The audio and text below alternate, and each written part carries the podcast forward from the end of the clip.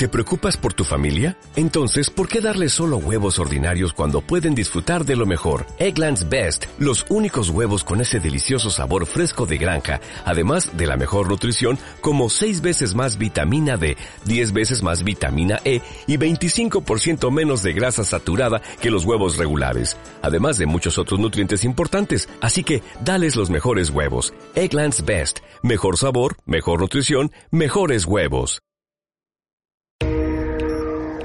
Bienvenidos a Playground, el podcast oficial de 3D Juegos Latam. El mundo de los videojuegos llevado hasta tus oídos. Estás en el programa correcto. Solo dale play.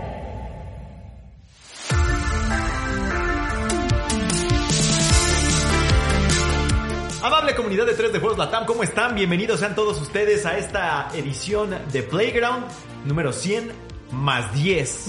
Es un placer y un gusto para mí darles la bienvenida, donde sea que se encuentran, en Spotify, en YouTube o donde sea, a esta mesa de charlatanes. qué, qué bonita forma. Que van a hablar de videojuegos y de, y de algo más, como todas las fondas. Entonces, eh, delicias y algo más. Deme el algo más, por favor. más, Exacto, deme el algo más. Con Bueno, todo. Le doy la bienvenida a mi Alexito. ¿Cómo estás, Alexaurio? Muy bien, Rodri, muy bien, amigos de 3D Juegos. Cansado, porque ahora sí han estado, pero con todas las, las ma. Pero feliz de estar aquí con ustedes. Feliz porque. Las más que, güey. Sí, yo también. Es que, o sea, iba a Ah, decir las ma- las ya. Madrid, Ah, ah, ok. pero no se puede decir. Ah, ¿no? ok. Porque puede ser las mam... No. Bueno, el, flujo, demandante. el flujo de trabajo es muy alto, ¿no? Bien ahí. Pero creo que ahorita yo estoy tomando el lugar de Juanemcito, que anda en algún lugar del mundo. Exacto, ya empezó Mr. Worldwide. Exacto. Edición 2023. Sí, sí, sí, pero iba muy contento por los eventos que iba Sí. a cubrir y algunas Desvelado, cosas pero contento. Este, iba muy, muy Ansioso. contento. también. Hizo Pokémon también. Estaba viendo hace rato un tuit de alguien que decía uno de los más grandes eh, fraudes de los programas de televisión es los saludos que se hacen entre todos, como si no se hubieran visto todo el día, güey. Y sí es cierto. Ah, pero bueno. no No, pero también estaría raro como empezar y yo, ah, ¿qué tal amigos? ¿Cómo están? Básicamente el saludo es para también estar con la audiencia, ¿no? Para que todos nos sintamos en un mismo lugar. Exacto, nos sentamos en el mismo lugar. y- Como la Le producción. doy el agradecimiento a- al buen Ángel Orco que estaba haciendo revisión de sistemas en este momento, pero que casi tropieza El con control las- de calidad. Exacto, exacto. Cesarito, ¿tú cómo estás? Bien contento. También han sido días este, complicados, ¿no? La carga de Y trabajo. apenas es capitán, Y apenas apenas, es miércoles. Apenas es febrero. Y apenas es febrero, que es lo peor, ¿no? Son meses en los que históricamente no solía estar así. Cuando sí. yo estaba pues, del otro lado decía, pues bueno, ya no salen juegos, hay que esperarse un poquito. Ches flojos, Rumores de trabajen. tres, y ahorita es como todas las semanas hay un juego, ya viene VR, hay reseñas que revisar, hay cosas que atender.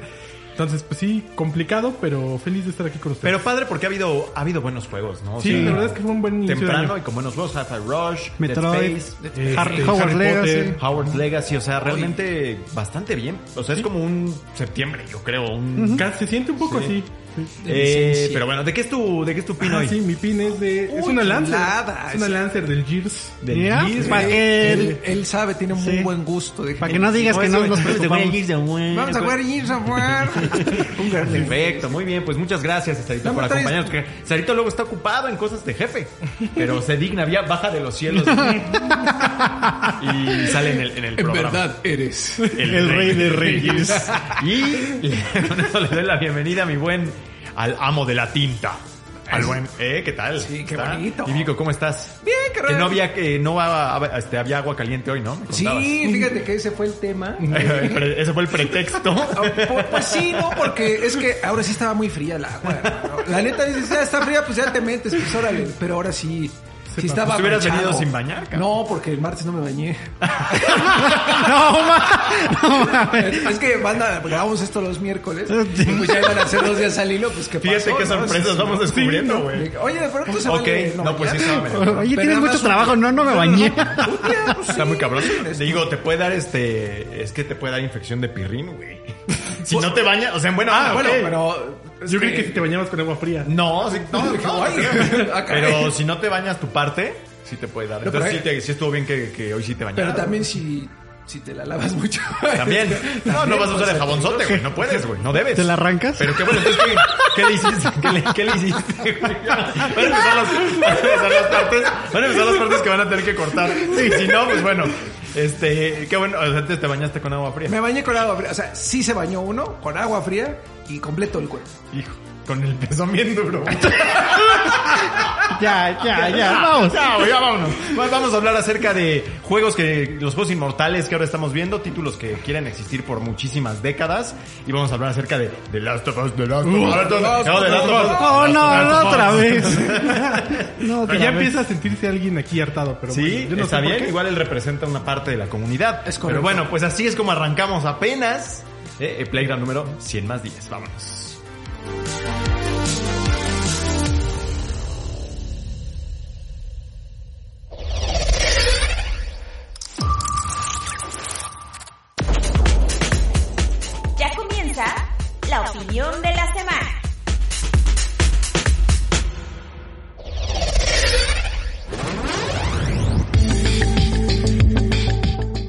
Bueno, pues vamos a arrancar ya que seguimos hablando acerca de... Fíjate, allá en, en su pobre casa, cuando alguien está lavando los platos, ya no hay agua para bañarse. ¿En serio? Y ayer pasó que, que también igual alguien se puso a lavar los platos. Y me quedé sin agua, entonces te estás bañando así como... Ay.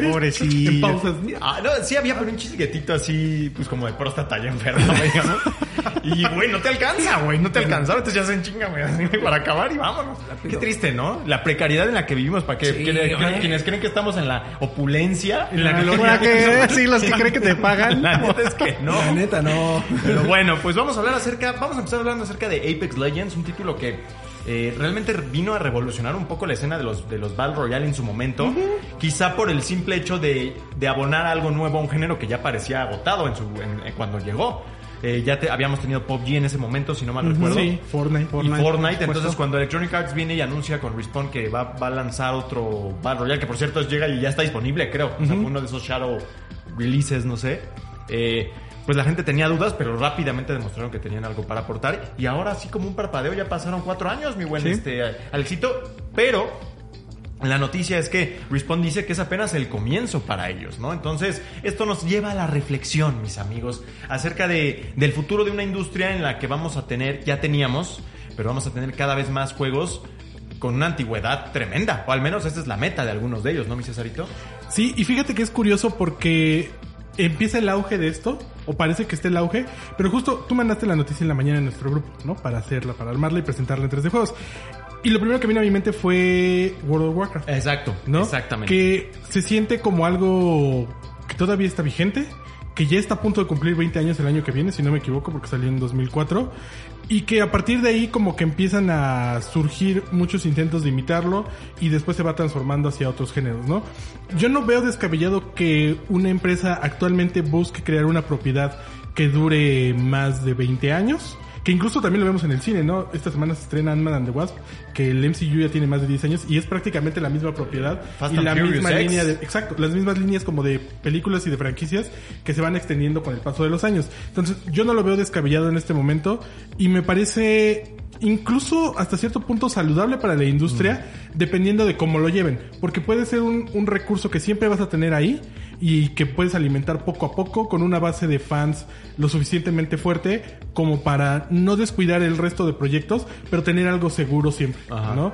Y ya lo vimos, por ejemplo, en los tiempos de pandemia, ¿no? Eh, juegos como Apex, como Minecraft, como Fortnite, pues eran la base de una industria en la que tanto el jugador no necesitaba invertir más dinero del que probablemente en ese momento no tenía para conseguir uno de estos juegos y la desarrolladora pues seguía teniendo esta base muy sólida de jugadores que de vez en cuando le, le daban ahí a un skin o simplemente mantenían el juego en activo y ya llegaban otro tipo de formas de ganar dinero. Entonces, yo no lo veo mal, sin embargo, creo que EA lo dice en un momento en el que no necesariamente le está viendo bien a esa propiedad. Entonces, Eh, eso, es lo raro. ¿no? Eh, recién anunciaron que Apex Mobile muere en mayo. No habrá cumplido ni un año, Ni un o, año. o No. tal vez un año a lo mucho cuando llegue Iba, el cierre de servidores. Nunca quedó claro bien qué fue lo que pasó. Sencillamente dijeron que no fueron capaces de mantener. Por, aparte dijeron, por eh, motivos eh, ajenos a nuestro control, no fuimos capaces de, de ofrecer la experiencia que queríamos. Es como de, pues, ¿qué pasó, güey? O sea, se, se- Sí. se embargaron en la oficina. ¿o ¿Qué pasó? No, pero bueno, hizo el caso que es que no.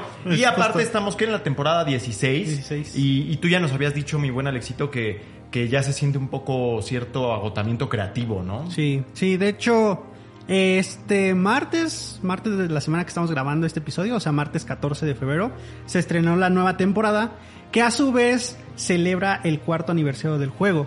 Eh, es una temporada muy atípica porque siempre se acostumbraba a que llegaba una nueva leyenda, nuevas, este, a lo mejor nueva arma o nuevo mapa y una que otra modificación tanto para las leyendas. Bueno, vayamos a, la meta del juego, ¿no? Eh, en este caso van a como hacer el relanzamiento del juego. ¿Qué quieren decir? Ellos mismos lo dijeron y de hecho aprovecho para agradecer al, al evento que me invitaron. Quieren... Pues, no, no, no. Este, van a hacer como una reestructuración. ¿Por qué? Porque de tantas leyendas que ya se tenían, ya estaban empezando a- a crear como habilidades repetidas, Ah, leyendas que a lo mejor no tenían un buen sentido o un buen uso. Y creo que hicieron un buen, una buena estrategia. ¿A qué, a qué se refiere? Eh, va a ser el mismo Battle Royale, sin embargo ahora las leyendas se van a clasificar. Clasificar por tipos de leyendas. En este caso, cada una tiene sus habilidades, pero una va a ser para reconocimiento, otra para asalto, otra para. para Tanque, así. Ajá, exacto. Van a tener como sus, sus clases. Eso sí estaba, pero como que se sentía un poquito escueto, ¿no? Y a comparación con otros juegos, bueno, también sirve que el Battle Royale, yo siento que ya está un poquito a la baja, Ajá. en decadencia. Entonces lo que van a hacer es agregarle modos de juego multiplayer. Team Deathmatch y un modo que se llama Control, que es, me parece que 10 contra 10. Oh, Team Deathmatch, órale. Entonces van a aprovechar toda esta base de que tienen de las leyendas, de los mapas, de las armas, para crear todo ese sistema de juego. Ahora otra cosa, y es lo que también a mí me llamaba la atención. Durante su presentación ellos decían, queremos darle un nuevo enfoque a Apex Legends. Desde mi punto de vista siento que eso significa que se estaba perdiendo mucho. Y eso se, eso se viene eh, presentando conforme la salida de varios elementos importantes de, de los miembros de Respawn a lo largo de, de- todos estos cuatro años. Y ciertamente desde la temporada, me parece que 7, 8, ya se sentía un poquito raro el, el modo de, de- Apex Legends, el Battle Royale. De hecho empezaron a cambiar que las cinemáticas, que, que el estilo artístico de las leyendas, que de las cinemáticas, que todo este tipo de cosas. Y bueno, creo que lejos de empezar a hacer como este tipo de... Bueno, vamos a meterles otras dos leyendas para que ahora... O vamos a meterle las leyendas que vienen de, de la versión móvil, este mobile, pero ahora en la versión normal. Creo que vas- van a hacer una reestructuración, van a mejorar lo que a lo mejor ya estaba o van a incluso cambiar cosas. Y de hecho ayer le pude dar una probada a esta nueva temporada, al relanzamiento. Que por cierto, el juego está alcanzando máximo histórico de actividad, ¿eh? pese a que es cierto lo que comentabas de que se percibe esta especie de agotamiento. Pero eh, hoy estaba leyendo la nota de que, de que está alcanzando como que un pico de, de actividad pese a todo. O sea, que mal que bien sigue habiendo algo de interés Sí, en el juego. y creo que eh, ese tipo de movimientos empezaron a hacerlo justo con el, el skill based matchmaking. Que eso qué significa que cuando tú te metías una partida, a veces te tocaban partidas donde estaban los rangos así más altos y pues te hacían popis Que en Call of en Duty 10 todo el mundo segundos. se queja de ese sistema, de hecho, en, en Call of Duty, porque Exacto. juegas bien dos partidas y te avientan con unos tipos que están unas repasadas y la gente se queja también mucho, que se quejan de todo, ¿no? Al final. Pero entonces, es difícil en Apex va a ser nuevo esto. Empezaron a mejorarlo desde la temporada 12. Empezaron a hacer como su análisis de qué es lo que prefiere la gente, si jugar con randoms, que si jugar partidas clasificatorias, bla, bla, bla. Empezaron a mejorarlo y ahorita en esta temporada lo que tiene de característica es, si tú entras en un nivel amateur, vas a meterte con puros de nivel amateur. No importa a lo mejor si te topas con uno, porque luego hay este, cuentas Smurf que empiezan a ahí como a hacer trampilla. Pero bueno, creo que una de las ventajas es que ya te está emparejando con gente de, de tu De tu propio nivel, de, de tu, tu propio nivel. Y algo que tiene a diferencia de Call of Duty es que si no estás con alguien de PC, no te mete a lobbies de PC. Ah. Es puro PlayStation, Nintendo y Xbox. Que sí es una diferencia bastante grande. Radical. Pero bueno, me le excitó. Ven, acércate. No era hablar de Apex, ¿no? Era hablar del, del tema de los 20 años.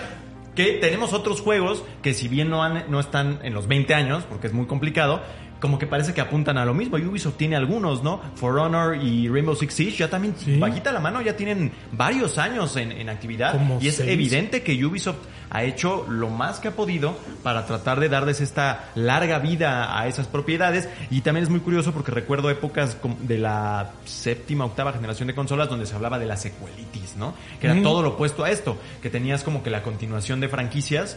Eh, pero con nuevas entregas y ahora ya no es eso, es mantener una sola muchísimo, muy, 20 por años. muchísimo tiempo.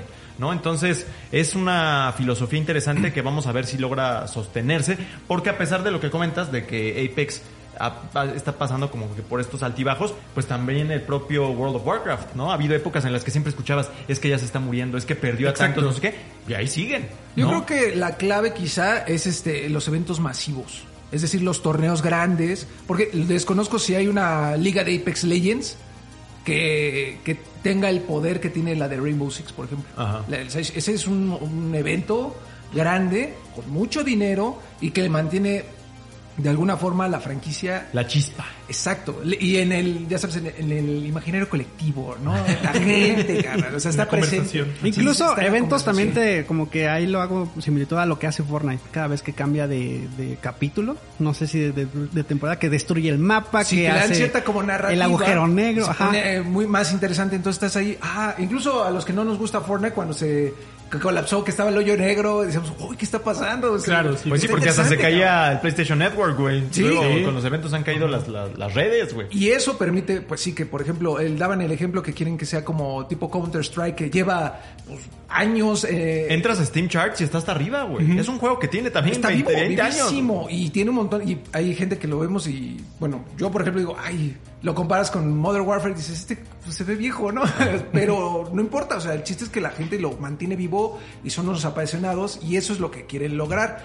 El problema es ese, yo creo que no tienen los eventos masivos tan medidos. Pues no sé si Counter-Strike también los tiene. Yo ¿no? creo que es más una cuestión de comunidad. Es que sí hay como estos Como eventos construir masivos. comunidad, Ajá. quizá a partir de otras cosas que no nada le más. empezaron a abonar, abonar, y le van abonando y ya está la parte de la comunidad, la parte del desarrollador, todo esto se junta y el juego continúa con una vida útil pues que se alarga hasta hasta que deciden sacar una secuela, ¿no? Y la comunidad es un factor muy importante en Counter Strike, pues siempre hay una comunidad muy muy grande que de entrada también viene de Steam, es un juego que está, si no me equivoco, gratuito ahí, entonces y Steam es como muy eh, te ponen el foco los juegos que ellos tienen. ¿no? Entonces siempre es muy fácil acceder a algo como Counter-Strike. En el caso de EA y Apex Legends, pues EA Origin no funcionó del todo, pero también hay como cierta eh, recordatorios, ¿no? De que siempre hay algo que hacer en Apex Legends. Creo que Fortnite también lo hace muy bien.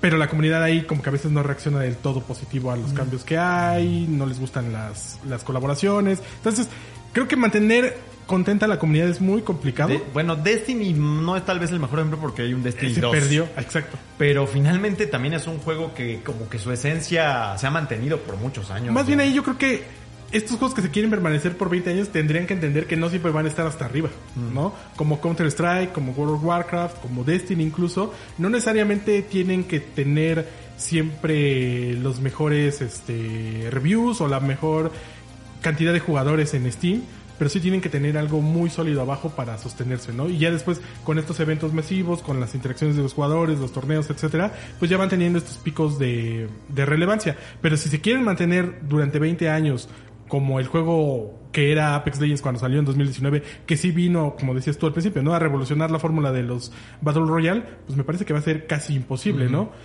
Creo que solamente Pokémon. Y, y no, no, no necesariamente con un solo juego, sino Claro. que han sido varios juegos, pero creo que es la única franquicia que conocemos en toda la industria que se ha mantenido en el mismo nivel desde que salió hasta ahorita. Y en el mismo literal, ¿eh? Ni, ni para con arriba ni ventas, para con popularidad, con productos, Porque con comunidad. ¿Cuánto se habla acerca de cómo no ha evolucionado tanto en lo gráfico como desearía la comunidad? No obstante, tampoco baja tanto. O sea, está siempre ahí, güey. sí. Y por ejemplo está el caso de Overwatch, que tiene la Overwatch League y que al principio era- fue una maravilla y que entonces decíamos, "Oh, está Fueron padre". tres años gloriosos, ¿no? Exacto, y de, de pronto, ¡pum!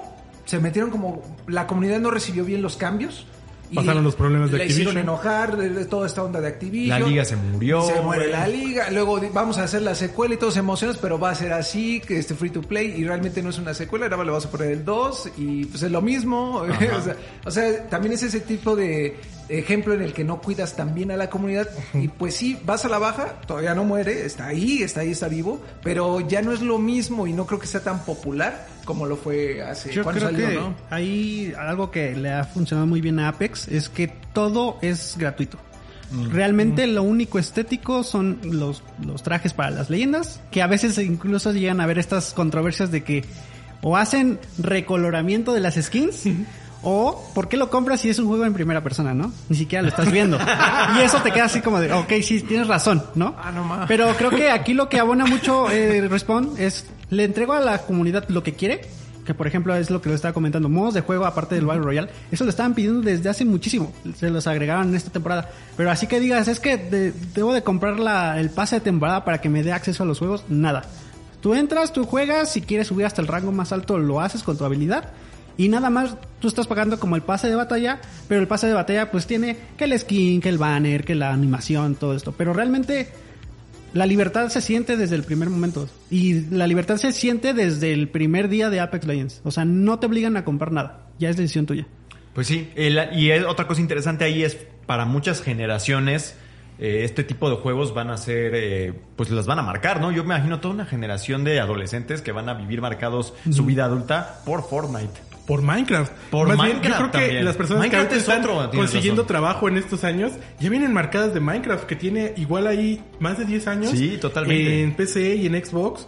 Y que igualmente es un fenómeno que justamente no necesariamente siempre está en lo más alto, pero su base de usuarios fue tan grande en un momento y la forma en que la comu- en que los desarrolladores le han respondido a la comunidad nunca ha cambiado tanto, ni siquiera cuando Microsoft los compró, que lo sigue satisfaciendo de mil y un formas, ¿no? Porque incluso después de que pasó la compra de Microsoft, de repente ahí había como un montón de skins. Me acuerdo que Microsoft nos compartió un montón de cosas sobre el skin de Gears, de Halo, bla, bla, bla. Y de repente eso dejó de pasar, pero la comunidad no se vio afectada. Sí, no. Entonces, la verdad es que también ahí es un muy buen ejemplo de cómo puedes mantenerte muy estable creando otros productos alrededor del principal y que eso sea como la pieza de enganche, ¿no? Pero el Minecraft que todos conocieron en 2009 sigue estando ahí, sigue siendo muy sólido y la base sigue creciendo. Incluso como- como GTA. GTA hasta GTA, tiene una meta muy, claro, can- GTA muy canija. Probablemente sea GTA y Pokémon sí. los que más mantienen esa buena conducta. es- eh, GT ya cumple 10 años, este. O sea, ya está a la mitad del camino este que, que describe Sí, el cinco. GTA Y se siente, y ya- le siguen metiendo contenido, le siguen Y es No, y aparte gratuito y la crean comunidad modos de ahí. juego adentro del mismo juego. Está súper neta. Ahorita Y- tuvieron evento de San Valentín, por ejemplo. Y ¿sí? eso lo comparte mucho con Minecraft. Yo fui a los Ah. Sland y se los comentaba, o no me acuerdo si se los dijo, ¿no? Una cosa que me pareció bien rara de los Sland es que todos los videos que mostraban de los eventos que hacían los streamers eran en GTA o en Minecraft. Sí. y es como un mundo que nosotros como jugadores más tradicionales no vemos al Veteranos, 100% porque no estamos involucrados con esa parte, pero ellos justamente crean esos eventos dentro de los juegos y eso de algún modo le da mucha vitalidad al juego. Aquí lo interesante sería, y que justamente me lo preguntaba en ese momento, ¿qué tanto sabe Mojang o Rockstar que estos eventos suceden? Seguramente lo saben, pero ¿qué tanto están dispuestos a a ser parte de eso, ¿no? Porque en ningún momento hubo un Rockstar o un Xbox como patrocinador de este tipo de cosas y en general como que no, no existen pero los eventos surgen de sus juegos, ¿no? Sí. Y la comunidad está completamente ahí, ya no tanto jugándolos, sino viendo cómo se desarrollan estos, estos metajuegos, ¿no? Y es, es muy interesante como juegos que, como Grand Theft Auto 5, ¿no? Que en nuestros comentarios de 3D Juegos vemos que se critica mucho el que no haya salido ya la parte 6, cuando hay un enorme comunidad allá afuera que no le interesa tener un Grand Theft Auto 6 porque el 5 le sigue funcionando muy bien, Claro. no tiene que gastar más dinero y la gente está creando Y el gran reto de alrededor saber qué puede hacer. Yo creo que es lo que ha tenido también a, a Rockstar quebrándose un poco la cabeza sobre qué van a hacer. Sí, y innovar Auto muy 6 canijo. va a salir, pero qué van a hacer ¿Qué con todo sacrificas esto? cuando salga el 6? Si con el online los migras, ¿cómo, cómo le vas a hacer? ¿Qué no? tal que lo rompes? ¿Qué tal que no te queda igual? Y ahora, bueno, hay otro contendiente ahí que creo que pretende ser Everywhere, que es el nuevo juego de Leslie Benzies a propósito de Rockstar, quien era la pieza, bueno, era una de las piezas clave del- de la mente desarrolladora de, de Rockstar y que ahora está haciendo un juego que él literalmente quiere ser todo. Que al final del día un Minecraft es un poco eso, ¿no? Son lugares, son estos, eh, pues, eh, como que arenales para que la gente llegue y construya sus propias aventuras ahí dentro a partir de una estructura que ya está establecida, pero la gente crea cosas totalmente distintas, sobre todo en Minecraft, ¿no? Entonces, Everywhere es uno de esos juegos que a pesar de que nadie entendió qué diablos es, yo creo que le apuesta un poco a este tipo de, de- de propuesta de, de largo plazo, ¿no? Y que vienen a revolucionar la industria. Y bueno, pues, como dices, van a, van a marcar, a- están marcando ya muchas generaciones. Otro detalle que yo quería compartirles y confesarles es lo difícil que se vuelve para nuestro trabajo a veces el involucrarse en estos títulos a manera de reseña. Sí, porque claro. si tú llegas ahorita a un Apex, yo sin haberlo jugado en tres años, Es difícil. es muy difícil encontrar Es las novedades. porque ya es una especialidad. Y qué lástima que no está Juanem aquí porque a él le pasó apenas con Destiny. Ah, Destiny. Está haciendo algunas cosas de Destiny 2 que ya pudieron ver en nuestras Bueno, redes nos sociales. pasó con Genshin Impact. con Genshin Impact y que él llevaba un par de años sin jugar como Y era muy fuerte fanático. Destiny y sí lo sorprendieron todos los cambios, ¿no? Incluso, por ejemplo, tú puedes ir a buscar una reseña de Grand Theft Auto 5 ahorita y la parte de la campaña pues, es exactamente la misma. Pero hablar del online era muy diferente a cuando salió y que lo tenías que reseñar al mes, ¿no? Que además tenía problemas, no se conectaba, no estaba como muy clara la idea a lo que es ahorita Grand Theft Auto Online, ¿no? Entonces todos esos juegos pues sufren de que la primera impresión no es la que en realidad va a marcar al- a, la, a la compañía. Está este juego de Hello Eh, Games, ¿cómo se llama? que, el de las naves, que es como Ajá, Starfield. es- exacto, este No Ah, Man's Sky. No Man's Sky, ¿no? Justo, justo nos conectamos, tenemos que hacer. Sí. fusión, ¿no? Pero que es imposible que tú tengas esa referencia de lo que era al inicio con lo que es hoy en día. Sí, sí, sí, ¿no? sobre todo un juego como ese que además es- en su momento parecía destinado al fracaso. La decepción y la gente estaba muy enojada porque Levantó bien. los desarrolladores Ojo. habían prometido algo que creo que apenas pudieron concretar de un año En para acá. inicio, ajá. Ajá. Que ahí se lo comparaban con Cyberpunk, pero una de las grandes diferencias es que Cyberpunk falló porque era un juego inservible en su lanzamiento. No Man's Sky falló por lo que prometió, ¿no? Y Sí, al final no, no cumplió. Y, y ahorita ya llegó. Y eh, ahorita también eh, comentaron algo. Creo que es válido aburrirse un poquito de este tipo de juegos. Y es llega a ser hasta incluso cansado por más fanático que seas. Debes de darle también chance a otras propuestas y eso también hace que los desarrolladores vean este como rechazo, ¿no? En cierto tiempo De- de- deben de decir ellos que estamos haciendo mal, ¿no? Porque este este esta persona que llevaba muchas horas invirtiéndolo ahora ya no está con nosotros, ¿no? Que hemos fallado, que debemos de mejorar. No es malo fall- este abandonarlo un cierto tiempo. Tampoco es malo fallar, güey. No, es que yo no, yo no fallo. Ya no fallo. No, no es malo aburrirse un poquito, incluso eh, da pie a que eh, encontremos más juegos y divertidos y todo eso. Es que ese es lo otro. O sea, yo me acuerdo ahorita de Rainbow Six Siege, por ejemplo. Cuando salió me encantó y lo jugué muchísimo, seis meses. Y después, no fue que no me...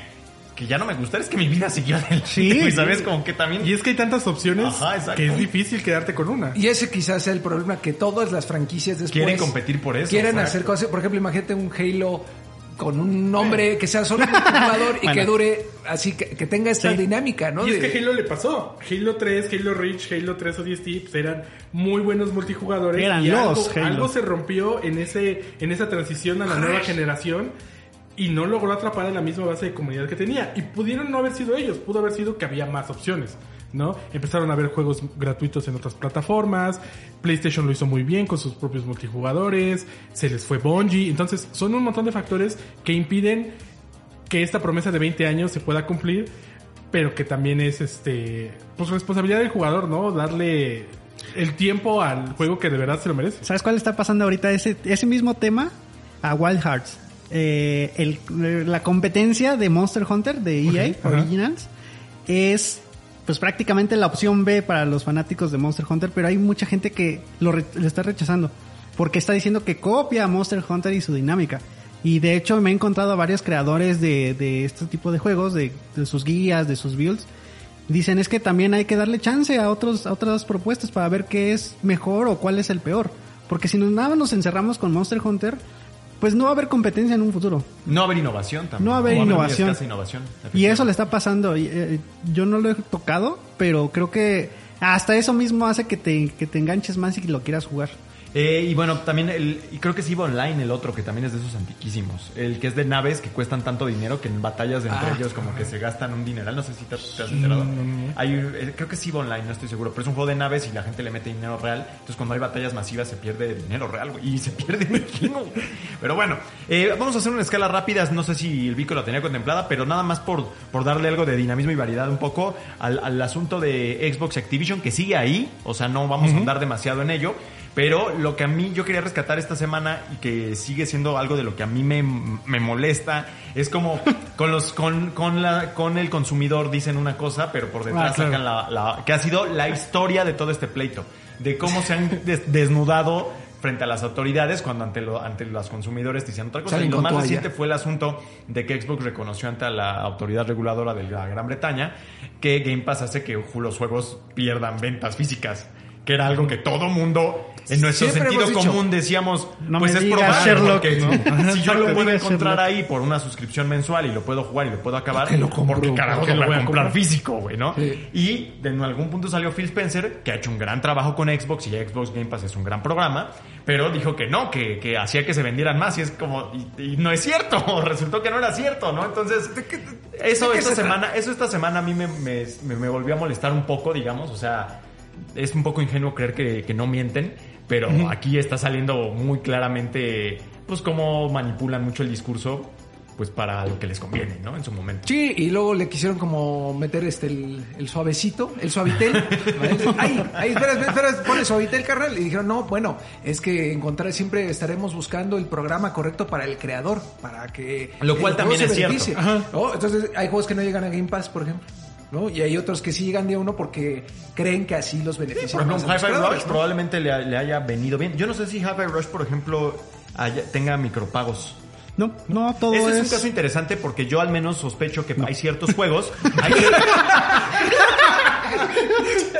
No, no, no, adelante, adelante. eh, es que yo sospecho que hay ciertos juegos a los que no les conviene tanto salir a la venta física porque saben que no los va a conocer nadie no se van a vender lo suficiente y su modelo de negocio es vender micro, hacer microtransacciones. Entonces, tú lo lanzas en Game Pass, si nadie lo compra, pero tienes tanta gente reunida ahí que puedes efectuar tus microtransacciones como tú quieres, ¿no? Y que quizá eso te ayuda a que si sacas otro juego, digan, ah, es de los kernels de este. Incluso si no hubiera entrado en, en el stream de Xbox, yo creo que hubiera pasado sin pena ni ¿Tú gloria. crees? Porque también es, es bueno, güey. El juego Pero no bueno, hubiera tenido la misma... El punch. El, el mismo punch. Eh, ¿no? La otra cosa ahí es que también, y esa es la otra parte que está bien, que pudieron siempre ser muy honestos con esto, es decir, hay proyectos que son muy pequeños, igual y sal, y son muy buenos, ellos tienen mucha confianza, pero como no saben si les va a ir bien Mm. o mal, prefieren recibir la compensación que Microsoft les da directa por estar en Game Pass, que no sabemos de cuánto es, pero No. que seguramente es de millones de dólares, de decir, te los pago por adelantado y lo pones acá. Entonces como que es una apuesta.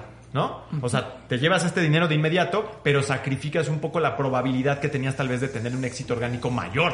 Que al final es un modelo de venta Sí, claro. que ya viene manejando las películas, ¿no? Desde hace mucho tiempo, ¿no? El tema en Netflix, de si sale primero en streaming, o si sale en el cine. Disney lo hace más. Disney lo hace mucho, eh, el tipo de propiedades, por ejemplo, el caso de Disney es muy interesante con los personajes de Marvel, ¿no?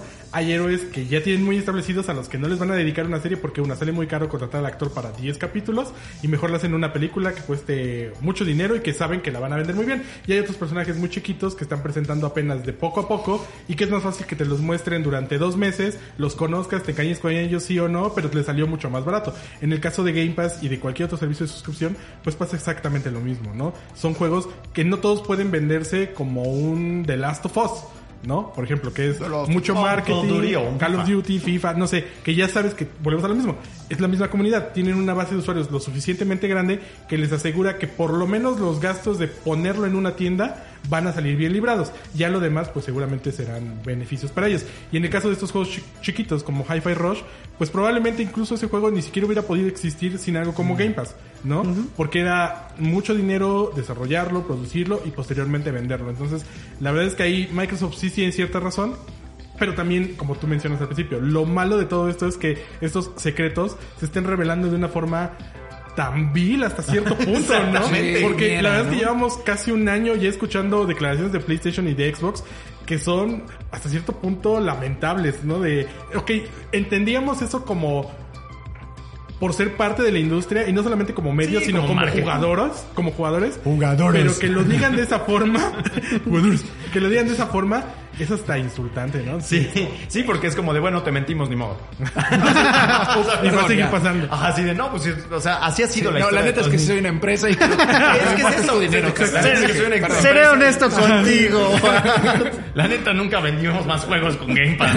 Sí, ok, está bien. Y ya después lo que, lo que dijeron para maquillar también es cierto, nada más que lo hubieras dicho desde el inicio. ¿no? Sí, O sea, como que no encontraron bien las palabras para Y, expresarse, ¿no? y la verdad es que lo están diciendo porque quieren eh, agarrar a Activision, Ajá. ¿No? Si no, lo que no nunca hubiéramos sabido que de- esto de forma oficial. Es muy interesante ahí porque en el caso de Call of Duty, que probablemente va a terminar en, en Xbox Game Pass en el día 1, ese es un juego que realmente sí va a perder dinero ahí, porque finalmente tú ves un FIFA y un Call of Duty, son de esos títulos que no es que no quieran estar en Game Pass porque no les guste Phil Spencer o Microsoft, es porque no les conviene. Ellos venden 30 millones de copias en 6 meses o lo que sea, ¿no? No les conviene salir gratis. A en- full price, Exactamente. ¿no? Pero ahí va a ganar dinero Xbox. Porque entonces hay más suscripciones que van a empezar Con a abrirse para conseguir ese juego que les va a salir más Claro, barato. pero yo- Activision cuando era independiente, Claro, con nunca. razón, porque también eso fue lo que dijeron, que Activision cuando estaba independiente, que todavía lo están de momento, no querían ser parte Sí, de eso. Pues claro que no. Y si nos aplica la Netflix en cierto punto, de, bueno, es que pues hacer juegos tan padres es, es- es caro. Es caro y necesito cobrar más. Que es- hacer sí. series padres es caro. y ya no pues, te va a dejar compartir tu Ya no vas a poder, carnal, ¿no? ni modo. Entonces, eso también puede pasar en cierto momento, ¿no? Así Está es, así interesante. es. Hay que... Sigue estando interesante porque han sacado a la luz todo esto que a mí se me hace muy... O sea, por un lado es molesto, pero también creo que es bien necesario. Claro. Porque ha, ha habido todo este, pues como que pontificado y radicalismo y demás de, de las dos partes de PlayStation, de Xbox. Y ahorita ya se está viendo cuáles son los colores reales de todos ellos, ¿no? Y bueno, pues ya para cerrar... The Last of Us. The Last of Us. The Last of Us. The Last of Us. The Last of Us. Yo digo, yo no sé si había otro por ahí, otro tema ahí. Ah, Pues podría a lo mejor comentarles del DualSense Edge. Ah, sí, es cierto. Por Sí, favor, quiero, ¿no? Sí por favor. Pues mira, rápidamente, este... Que se lo apañó. Me lo apañé, me lo aperré, la neta.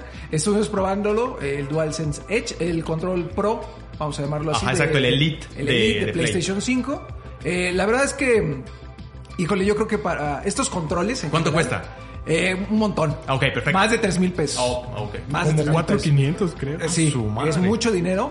Y la neta es de que yo la diferencia que siento, sí tiene gatillos eh, adaptativos y tiene varias cosas que tú puedes customizar. Tiene paletas atrás, ¿no? Tiene paletitas atrás eh, y tiene estos eh, clips en el que tú puedes eh, cambiar la resistencia del gatillo para que sea más rápido o Ajá, más lento. Igual que en el Elite. Igual que en el de, de Xbox, ¿no? La verdad, yo no siento que el jugador promedio, sí, de verdad, esto es para los que compiten, que son un- una cierta parte de todos los jugadores. Porque yo, por ejemplo, no, enco- no encontré así, ¡ay! El- el. ¡Wow! Y fíjate, yo moría de ganas por algo así, pero que te permitiera cambiar los sticks al asimétrico. Porque para mí, ese es el diferenciador más grande entre los controles. Para mí es un muy buen control a nivel tecnológico, El superior al de Xbox, Sí. pero a nivel ergonómico se me hace mejor el de Xbox. Por esta Y sí se puede, porque yo he tenido uno Astro que te permiten cambiar los módulos. Sí, porque cambias las palancas. Exacto, o sea, es un módulo, es, es una- ¿no? tiene el grueso de una tableta y ahí está como que todo el componente del, del stick y encaja en una ranura, con- obviamente con forma de círculo, que tiene unos chips ahí y lo metes y lo pones. Incluso el D-pad lo puedes cambiar con alguna, el que es A40 se llama el, el Astro. Y aquí no prefieren no hacerlo. O sea, a ellos les encanta que sea así, que sea su trademark. Que también, exacto. Y, pues es, un- es una marca que muy difícilmente van a mover. Tiene mucho del software, es decir, puedes cambiar, puedes hacer varios perfiles en tu control y acceder a ellos rápidamente con las teclas de función que son un par de gatitos abajo de los sticks.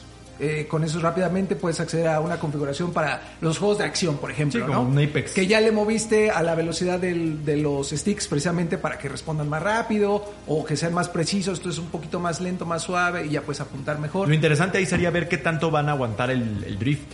Porque Sí, sí. han pasado los años y sigue siendo el mismo, el mismo, el mismo, el mismo mecanismo drifteado, digamos. ¿Sabes ¿no? qué noté? Que estos sticks, cuando tú los mueves, se escucha. Ah. Normal, o sea, se escucha como un clic. Por alguna razón, eso no suele pasar en ningún control. Control. Órale. Pues, el- los A menos que no se- sirva. A menos que esté defectuoso No. el que tenemos. No creo, la verdad, porque lo abrimos. No, en los otros controles, adentro. ¿no? en los otros controles. Los puede otros controles, claro. Entonces, eh, yo siento que para el jugador normal no es algo así que debas tener. La neta, es un lujo, lujazo. Creo que tú y yo coincidíamos en lo de los sticks, ¿no? De que- Sí, Pero- de hecho DualSense para mí es un, co- un control muy incómodo para jugar multiplayer y Ajá. shooters. Este, y no sé si te pasó a, a ti con el, el Edge, pero yo cuando este ocupé el de Xbox, yo lo sentía tan profesional que hasta me sentía mal de no sacarle como el máximo provecho, porque hasta de tan tan precisos eran sus sticks, sus, sus gatillos que yo me sentía raro, o sea, como que mis mis dedos estaban acostumbrados a lo a lo a lo barato, por así decirlo. que decía, "No, es que esto es muy profesional para mí" y hasta jugaba mal, lejos de jugar mejor, jugaba mal. Mira, a mí lo No, y también los sticks, perdón. Configuré las paletas de atrás para que estuve jugando Call of Duty, que yo siento que es el, que mejor, el juego que mejor provecho puedes sacar del DualSense Edge o de este tipo de controles. eh, dígase, si lo juegas tal vez en Xbox, como sea. Eh, y configuré las paletas para que de la izquierda fuera para correr en lugar del L3, es decir, que fuera el L3. Mapeas tus, tus Exactamente, botones. puedes eh, personalizarlo como se te hinche la gana, ¿no?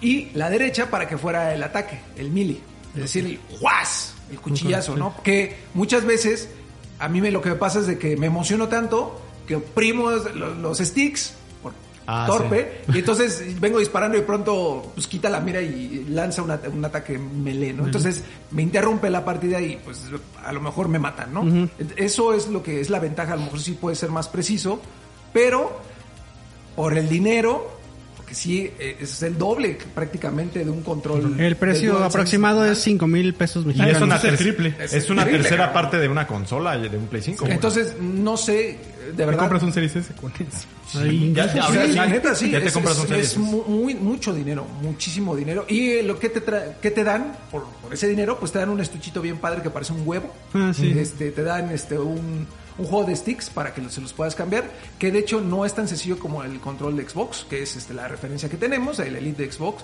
Tiene, es- estos son más de presión, no son imanes, que el Xbox no es. Tantito lo, lo pones y listo. Estos son más de presión. Siento que la gente. Como el Cesarito que, que no, muy de su fuerza. Nos dijo ahorita que Sí. rompió la llave del baño. Entonces igual estás, estás- O sea, quieres meter el, el este y lo rompes. Es que, y eso puede pasarle a mucha banda que manos torpes, que somos muchísimos, la neta yo creo que lo podemos romper. No es tan sencillo de, de usar, vaya, en ese sentido, de configurar las paletas Con y los güey. No, no, mames. No, por eso, para que no lo vayas a romper, cabrón. Bueno, ya. Entonces, pues chéquelo. Eh, también, eh, estas eh, rápidamente, pues nuestras impresiones del, del control. Si ustedes dicen, no, es que está bonito porque el, el- ¿cómo se llama? El touchpad es este, más brilloso y funciona exactamente igual y le puedo, puedo cambiar su, su carita de acá, etcétera. Adelante, eh, cómprenlo. ¿Cómo que le puedes cambiar al touchpad, güey? No, no, el touchpad es más brilloso y tiene Ah, otra ok. textura. Ah. Y la parte de los sticks. El es- touchpad que ningún desarrollador usa. Sí. No, nadie, nadie. Nadie. Y Bueno, la- la- de los sticks tiene ahí como una. ¿Cómo se llama? Una. uh, Creo que por ahí este Dave ¿Relieve? lo usaba en los menús, güey. Ya no, No, me acuerdo bien cómo, pero. Bueno, siempre accedes al mapa Sí, con él. pero no. Ajá, Pero sí. ya. mm, como una fundita que le puedes cambiar, que no hay otras fundas. O sea, que, Sí, sabes sí, sí. que lo puedes cambiar, vale, porque pues no hay otras, ¿no? ¿Para qué lo quieres cambiar si no puedes ponerle otra? Entonces, es medio torpe. Pero bueno, pues ahí está el control. Es, eso sí, está padre que exista este acercamiento de parte de PlayStation para los jugadores profesionales. ¿no? Sí, perfecto. Bueno, y ahora sí cerramos con The Last of Us. The Last of La Us. parada obligada en estas semanas, eh, con un capítulo 5, si no me equivoco, que se llama Endure and Survive, que, que es con base en el cómic De Savage Starlight que está dentro del juego. y que fue un capítulo especial. O sea, no, no, no creo que llegue todavía al nivel del 3, pero fue un capítulo especial. ¿Por qué no nos platicas un poco, Cesarito, del, del episodio? Pues el episodio continúa con la aventura de Sam y Henry, ¿no? Y de Joel y Ellie. Ya por fin se reúnen los cuatro personajes. Y la misión, igual que en el videojuego, pues es escapar ahora de Kansas City, si Ajá, no me en vez de equivoco, Pittsburgh. en vez de Pittsburgh, ¿no? Eh, avanza mucho más rápido que el capítulo, creo yo, del videojuego, porque obviamente se omiten todas las partes de los tiroteos. Recuerdas que en el videojuego los iba persiguiendo como un camión ahí súper un armado, ¿no? Ajá. Y aquí es totalmente una cosa de sigilo en la que Henry conoce también la ciudad, que para ellos es muy fácil escapar, ¿no?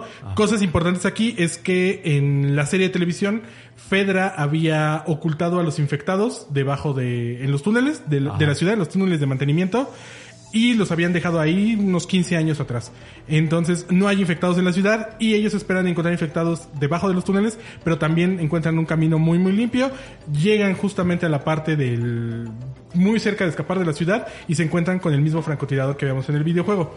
Esa misma secuencia es, es increíble que la hayan adaptado muy bien porque es una secuencia de gameplay, ¿no? Lo, de- lo que vemos del, del tiroteo cuando nosotros jugamos y la adaptan muy bien para que sea Joel el que termina por agarrar al francotirador y después para que Joel sea el que ayuda a que Henry, Sam y Ellie pues no queden como infectados. Aquí la amenaza en un principio de los infectados se sustituye por esta nueva facción que se llama The People con Caitlyn se llama, ¿no? Ah, Caitlyn. que es la que es la líder de esta resistencia y que está eh, buscando a Henry porque Henry entregó a su hermano a, a Fedra. A Fedra, ¿no? Entonces los traicionó. eh, y esa es la razón por la que terminan buscando a Henry. En el videojuego no hay una razón específica, simplemente el grupo de Henry llega a la ciudad y los salvajes, más bien los cazadores, se pues, ¿no? Los matan a todos, ¿no? Y aquí lo más interesante del capítulo es que al final, pues ya todas las historias se unen, ¿no? Resulta que hay una explosión y terminan saliendo todos los infectados que estaban ocultos en el subsuelo que es una escena gloriosa, Sí, es ¿no? Es una de las escenas de acción que mejor retrata la serie. Eh, hay una buena cantidad de soldados de The People afuera y afortunadamente el encuentro entre ambos es muy emocionante. Hay un tiroteo por todos lados, hay un montón de zombies. Sale un gordinflón. Sale un gordinflón Gordinflón. por fin, que se esperaba que lo viéramos en el capítulo 3 y que no, lo se retrasó un par de episodios, pero tiene los mismos movimientos que en el juego, incluso a la hora de matar.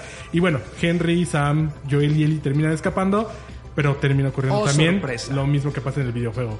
Sam es infectado por un rasguño, no por una mordedura, sino por un rasguño, que igual se respetan como estas partes en las que los infectados te pueden infectar eh, de diferentes formas y no solamente con, con una mordida. Y aquí también una cosa bien importante es que el Sam de la serie de televisión es sordo. Ah, sí. ¿No? Y, Muy importante y que ese cambio de entrada le pone más atención a la serie.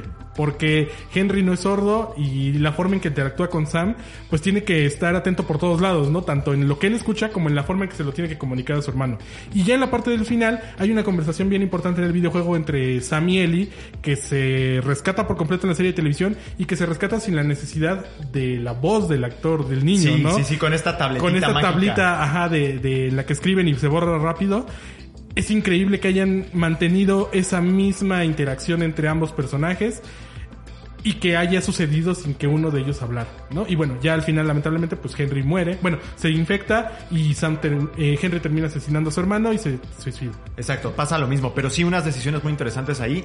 Siento que la parte de, de acción me gustó, pero creo que fue donde la serie más se apoyó en elementos un poquito más tradicionales, teatrales, eh, con respecto a lo que habíamos visto en otras eh, en otros episodios, un poco más predecibles, pues, ¿no? La como como la esta niña acróbata clicker termina dando matando a esta Caitlyn de una manera un poquito como de justicia teatral, ¿no? Que está bien, digo, nada más como mencionar que esa parte se me hizo un poquito más tradicional, pero la ejecución de esa parte final, gracias al tema de- del, del carácter sordo, sordo del personaje, sí lo hizo como mucho más íntimo, además de que ocurre un evento muy importante que es que eh, a diferencia de lo que ocurre en el juego, tanto él le confiesa a Ellie que está como Ah, que claro. herido, cosa que no pasa en el, en el juego, como ella le confiesa a él que ella es especial, que eso tampoco pasa en el juego. y, a- y que conduce a un evento bien interesante porque ella le dice, bueno, yo creo que yo te puedo curar con mi sangre.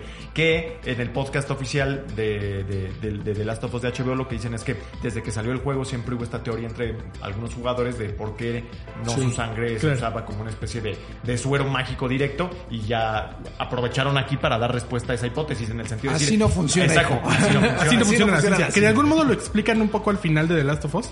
No vamos a entrar en spoilers, pero pues sí hay como una parte científica en la que te dicen, no, pues no nada más es tener a la niña y se soluciona el mundo. Exacto. ¿no? ¿Por qué lo escupió? ¿Por qué lo echó babita? A ver, explícame. Sí, digo, Pero independientemente de la parte real, científica, creo que lo que mejor se refleja en esa, en esa secuencia es la nobleza de ambos personajes, Sí, claro. ¿no? Que Ellie, nos, Ellie sabe que es especial e intenta lo, lo que sea por ayudar a este nuevo Lo que haría un niño. ¿no? Exactamente, lo que harían un niño en la serie y que eso se va reflejando a lo, a lo largo de todo el capítulo. Cuando encuentran este refugio de, de Ish, que no se menciona tampoco aquí en la serie, pero que sabemos que es un personaje importante Eh, en el juego, y que toda esta parte en la que ellos dos interactúan alejados del mundo postapocalíptico que tienen afuera le da un le da le sigue dando este toque de desarrollo de personajes a la serie que es lo que hace importante de Last of Us no que es cuidar a él y en este caso a Sam y, y tenerlos en un pedestal y que eso después tiene consecuencias pues interesantísimas Ahora la pregunta es, eh, por ahí escuchaba ahorita a Juanem y me platicábamos de esto, eh, me decía que le preocupa un poco que se empiece a apresurar demasiado lo que resta de la serie. Quedan cuatro capítulos cuatro capítulos y todavía faltan varias cosas por explorar. Entonces,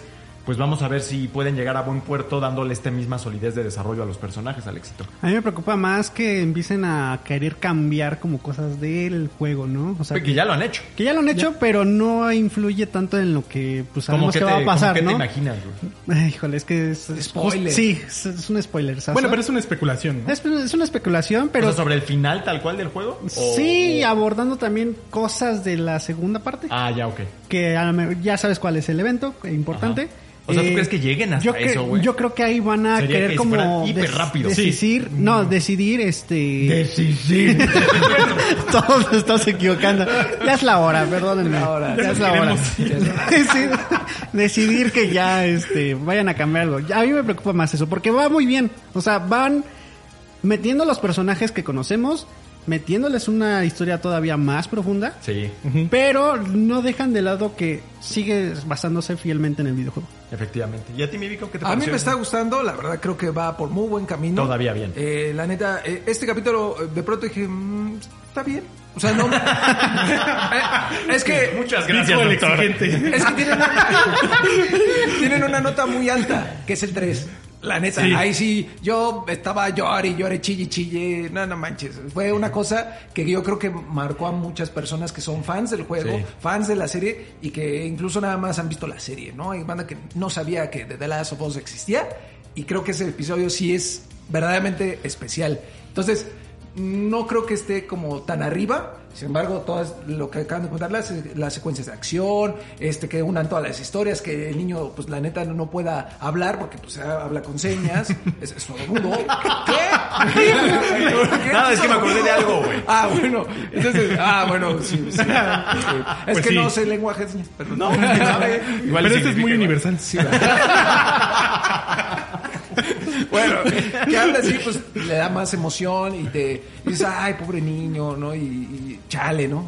Entonces, entonces te pones más triste. Está padre, me gusta cómo lo están A mí me gusta que hay de todo. Hay acción, Sí. hay cosas Hay científicas, drama, hay, hay drama, romance. hay romance, o sea, Hay hasta buen humor. La manera en que Ah, están sí, manejando claro. a Ellie, a mí me parece que es una la forma parte- perfecta. La parte de los chistes para mí Sí, sigue siendo la Está- favorita. Está chida, esa de los chistes de cotarra. ¿Y cómo ha ido, ha ido evolucionando la relación entre él y Joel? Que igual nosotros ya la conocemos por el videojuego, pero lo bien que lo llevan en la serie de televisión, maravilloso. Está padre, lo Sí, están sí, haciendo sí. muy bien. Este Sigue creo que debe ser el estándar para la serie. Y digo, a reserva de que realmente lo terminen por estropear completamente hacia el final. De momento sí, ya con seis capítulos, cinco capítulos vistos, pues sí es la mejor adaptación que yo he visto. Y ahora, Totalmente. sí es, sí es un riesgo importante porque lo que viene es la mejor parte del Sí, juego. claro. Bueno, al menos yo consideraría que invierno es lo mejor que, que Está- tiene The Last of Us, ¿no? A nivel emocional y a nivel del desarrollo otra vez de los personajes. Y en gameplay, obviamente, también tiene cosas muy buenas. De entrada es el primer momento en el que puedes controlar a Ellie, que eso sí cambia muchas cosas cuando tú estás jugando y ver la forma, bueno, Es que sí falta mucho, cabrón. ver Me la forma en que eso va a llegar preocupa. Es interesante. Me preocupa porque sí es 6, 7, 8, ¿Cuántos son son? 4. ¿Cuatro? Cuatro. Y me acuerdo de todas las cosas que faltan y digo, híjole, a ver si les da tiempo de Pero- desarrollarlos bien, ojalá. Lo que sí es que la banda que no ha jugado el juego y que solo está viendo la serie, no saben la que se vive. La neta. Sí. La neta.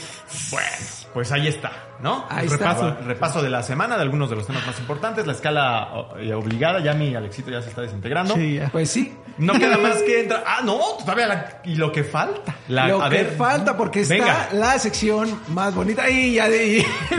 Pon buena cara, güey. Vámonos, Es vámonos. la sección del. No traes actitud, eh. No, no, no, es que me preocupa porque esta cosa se va a empezar a calentar. La cámara, no, no, no nuestra comunidad. Qué bueno que lo aclaras. Sí, porque ya Venga, venimos pues vámonos. vámonos, vámonos. Este, pues arrancamos con la voz del pueblo, rapidín, rapidito. Ahora no le hicimos pregunta, les pedimos Pero- por favor que nos compartieran su anécdota más bonita por precisamente el 14 de febrero, por el Día del Amor y la Ah, Amistad. Les pusimos amor y amistad, slash amistad, porque entiendo que pues hay banda que no le gusta andar en pareja, No le gusta el amor. no le gusta el amor, y hay banda que no le gusta tener amigos, pero sí amor. Ok, perfecto. Entonces, Rory, por favor, ya lo tienes ahí, arráncate con el primero que no, no sé. no Luis seguro. Carmona, Luis Ese Carmona. mero eh, Eh, dice ahí Quique, tu- yo digo que es Enrique.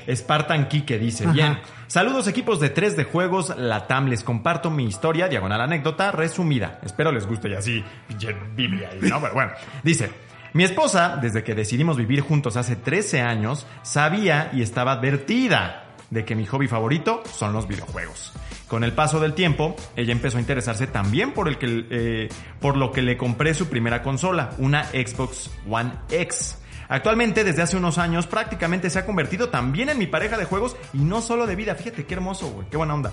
Disfrutamos mucho de los multijugador, hemos terminado varios juegos en pareja, como... ya, ya, ya. Ok, como los rápido. Division, It Takes Two, Halo, Gears, Mario, 3, Mario 3D World, Luigi's Mansion, por mencionar solo algunos. En estos momentos, afortunadamente, ahora jugamos en Series X y Nintendo Switch, cada uno con su propio cero. pues qué buena onda wow, que, que haya habido esa, ese Conexión. cambio de... Porque sí, o sea, uno, uno anda a veces con alguien que le gustan ya de antemano.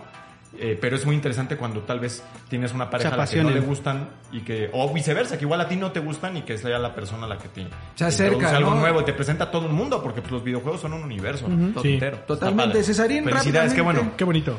Dice Omar God, arroba Omar God 23. Dice, anécdota de amor. Una vez mi hija se enfermó al punto que llegó a convulsionarse. Sácale. Lo cual llegamos hasta el hospital, hasta el hospital. Después de unos días se recuperó y lo primero que me preguntó fue qué había pasado en Fortnite. Lo cual yo empecé a llorar y a contarle qué había de nuevo. Saludos. Pues bueno, ahí el amor, obviamente aquí una cuestión eh, paternal. Y pues qué bonito, ¿no? Que estén conectados. Supongo que él también es gamer, ¿no? Igual Sí, que su que- hija y que él le inculcó esta, este hermoso pasatiempo.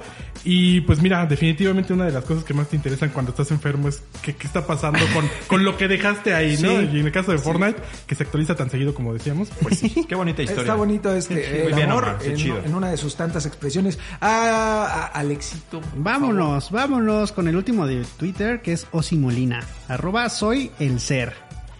Dice, el mejor regalo de amor propio es regalarme Mass Effect Legendary Edition, reviviendo los amores y desamores de la comandante Shepard. Ay, está, también importante. Importante también celebrense ustedes si están solos. Como Es un gran comentario. Porque además está jugando con la comandante, entonces tiene toda una experiencia para él solito, él. Sí, está padre. Yo te felicito. Sí, la neta. Ah, mira, es el único que dijo. Ahora cuestiono yo que sea el mejor regalo de amor propio, la neta, pero está padre. Totalmente, totalmente. Mira, voy yo con eh, los amigos de Facebook. Nos pasamos a los amigos de Facebook. Amiguitos de Dice provincia. Alonso A. Hernández. Dice, Uy, fan destacado. Fan destacado, hermano. Pasar horas jugando con mi hermano menor, Halo Reach, y todos los Gears reímos, disfrutamos y fueron momentos inolvidables ya que ahora por trabajo casi no nos vemos. Maldito trabajo. Jamás olvidaré el momento María de Gears Oh, o la muerte sí. del Noble Team. La neta, nuevamente una expresión más del amor, que es el amor eh, fraternal, el amor de carnal, de hermano. Qué padre que los videojuegos te dejaron un gran recuerdo. Esperemos que trabajes menos y ganes igual para que puedas jugar con tu carnal. Sí, la Síguete, neta, sí. Rory, porfis. Ahí tenemos a, al buen Andrew Colds, que se llama Andrés Frías, yo creo. Dice, tenía varios años sin ver ni hablar con mi hermano porque teníamos muchas diferencias. Órale, pues sí, a veces pasa. Herencias y todo eso. ¿no? Dice, al volver a hablarle resultó que ambos jugábamos Apex Legends desde el día uno. Este es comentario tuyo, Alexito. Este, desde ese momento fueron como tres años seguidos de jugar diario por horas. Cada quien en su casa y entre esas jugadas comenzamos a hablar de nuestras diferencias y solucionamos todo al punto que ahora todo el tiempo hablamos y nos vemos para hacer cosas que antes ni de chiste y nos junta, eh, perdón, nos juntábamos a hacer. Apex Legends cambió mi vida, la verdad. Órale. Qué chido. Está súper bonito ese comentario. A mí me gustó mucho, la neta. Destacado, destacado Pues sí, el Muy, comentario. muy bien. Te vamos a ser fan destacado, Andrew, la neta. Pues sí. Le mando ahí un saludo a mi suegra y le decirle, igual pueden resolver el tema de la herencia con el Apex. Todo el pleito de 20 años con. Apex. Un, ya, un Gears y ya el que gane ya. Vámonos. Se lleva todo. Eh, eh, mi querido Cesarín con Javier Dantes, que él, él es un constante. Javier, te mandamos un gran abrazo. Siempre comenta y siempre comenta. Xavier. Las notas. Xavier. Eh, estas partes Todos de los comunidad. contenidos, Siempre, siempre está está ahí. ahí. Muchas gracias por Y en todas las redes. Sí, todo, todo. Así es. Dice Javier Dorantes. Bueno, aunque no fue San Valentín, en mi cumpleaños mi esposa me regaló la edición especial de Call of Duty Black Ops 2, la que traía gorra, una pulsera y unos audífonos muy padres, junto a unas medallas. Conservo la mayoría de las cosas, excepto la pulsera que se rompió por el uso, al igual que la gorra, fue para mi PlayStation 3. Saludos a toda la banda. No, Pues bueno, chido. A lo mejor no le gustan, pero sabe Exacto. que a él le gusta Sí, sí, sí. Eso, Y- está- eso todavía está más padre, güey. Qué padre, Javier Xavier. Te mandamos un Xavier. gran abrazo, hermano. Alexito, fírmala ahí con ese comentario, por favor. La vamos a firmar con Patty Arceta. Dice, conocí a mi novia en una app de citas. Me confesó que le había dado, like a mi perfil debido a que mencionaba que era fan de The Legend of Zelda.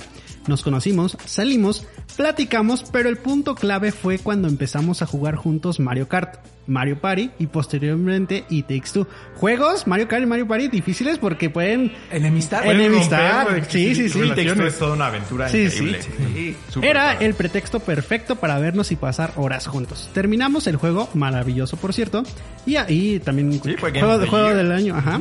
Y a partir de ahí todo se dio mucho más fácil porque, sin darnos cuenta, habíamos pasado mucho tiempo el uno con el otro y aprendiendo, aprendiendo cómo éramos. Actualmente jugamos juntos con frecuencia y buscamos títulos para poder compartir. Ambos conservábamos las consolas que habíamos adquiri- adquirido durante nuestra vida y hace poco la mayor muestra de amor fue que las juntamos para tener nuestro propio pequeño museo. Curiosamente casi todas las consolas que yo tenía no las tenía él. No, nos complemen- complementamos. Corazoncito. Qué No, corazoncito. bonito. Eso Qué bonita gustó. historia. Nos complementamos y no sabían ellos de su existencia uno del otro hasta Mira, hace... Hasta que Zelda los unió. Exactamente. Los videojuegos nuevamente. La- los van a unir más ahora que salga Tears of the Kingdom. Y se van a hacer... O no. o no, puede que esté muy triste. darks. La otra es que, que ya se me olvidó, cabrón. Pero bueno. No, no es cierto. Qué bueno, qué chido. Qué No, no, chido, bueno. muchas bonitas. Gracias a todos los que mandaban su anécdota, muchas bien padres, este, pues todas, ¿no? Había unos que yo no tengo ninguna. Esto es para que comentan después. Con todo respeto, valedor, ¿no? Aquí está Pedrito, Pedrito Fulanito, que dice que no tiene ningún comentario. Bueno, muchas gracias. Saludos. Carajo, hombre. Rory, pues ya con eso. No, creo que la firme buen Cesarito diciendo Ah, todo lo sí, que hay en el sitio. por favor. No, pues muchas gracias por escucharnos. Obviamente los invitamos a que visiten 3djuegos.lat, que tenemos un montón de noticias, de reseñas. Eh, no me acuerdo qué reseñas tuvimos apenas. Howard's Legacy Howard's. Legacy, que lo tuvimos la semana pasada. Cuando estén escuchando y viendo este podcast ya espero que esté la de Metroid, Prime Remaster. Remastered, que se ve muy bien. Viene Wild Hearts también por ahí. Eh, Algo, ah, como hay contenido de Destiny, Sí. ¿no? Hablando de juegos. Tether Rhythm Final Bar Line. Exacto. el de Eh, Juanem. sí. Ah, tuvimos un adelanto de, de Undisputed, un juego de box de que tiene el, ca- el canelo, El Canelo. y que la neta es que ya no ha habido juegos de box desde hace como 10 años, entonces está y está bueno, échenle un ojo Y a que se ese. pone muy ad hoc ahorita que se va a estrenar Creed 3. Eh, efectivamente, entonces échenle un vistazo a ese Y que ese también sale Canelo ahí, Y ¿no? también sale Canelo ahí. Canelo por todos lados Sí. y Oddballers. Ah, sí, Oddball es un juego de Ubisoft que también ahí se encargó Juanem de, de reseñarlo Ese para es. que le echen un ojo. Tenemos reseñas de cine también ahora de Ant-Man and the Wasp, Quantum Mania, que hay ahí también un montón de explicaciones sobre, sobre la película y pues todo el contenido habitual, ¿no? El rápido y jugoso este viernes. La Champions La tenemos. Champions también ahí los, pronósticos de la Champions que se está aventando el Rodri. Eh, Y las redes sociales, Redes sociales, ya saben que estamos en la, fuertes en TikTok. En, en Twitter estamos ahí con todo, en Facebook también, en Instagram también estamos con todo. Ya saben que si quieren ir al baño y pasar un momento más divertido, pueden meterse a tres juegos. Latam. Que luego me decía por ahí el Wari, que le mando un saludo, que Ay, también mucho. aprovechaba para ver videos o jugar, pues para ocultar los ruidos. Y entonces también era como un segundo si trae, beneficio. trae usted la orquesta completa, pues se Ahí, mete, ¿qué, le qué, qué, sube. qué? Le subo un video del Vico de. Pato Lucas. güey. Ahí está, para que no digan y se diviertan también. Recuerden que de solo píxeles no vive el hombre. Exacto, exacto. Perfecto. Pues nada más, ¿no? Ah, y toda la cobertura de The Last of Us semana a semana. Semana a semana. Completísima. Mm, Eh, Perfecto. Bueno, pues ahí está. Perfecto. Muy bien. Gracias, mi Vico. No, gracias a ti, gracias a- al Alexito, Cesarín, al equipo que está allá afuera. No, hombre, a Dianita, Angelito. a Angelito Al equipo de Latinoamérica, a Carlos, a, a Luis. Carlos, a Luis, este, a los amigos de ventas también. Claro. Exacto. A todos. A a todos. los del metro, ¿no? A los del metro, a la señora de las quesadillas, a todos. por Los del sushi, a los del Oxxo también, nuestros amigos del Oxxo. A del Doña. Francisca. A A la- ella sí a le Francisca. una Sí, a ella sí. Bueno, a toda la banda que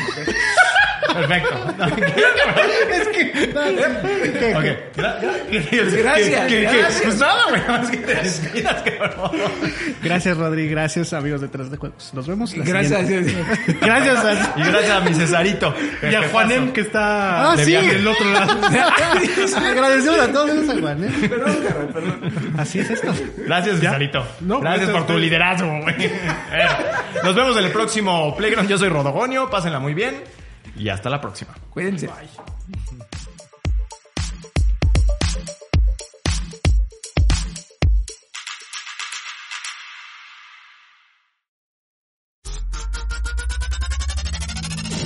Esto fue Playground, el podcast oficial de 3D Juegos Latam. El mundo de los videojuegos llevado hasta tus oídos. Nos escuchamos la próxima ocasión. Mientras tanto, disfruta tus partidas y juega responsablemente. Playground es una producción original de Webedia Podcast.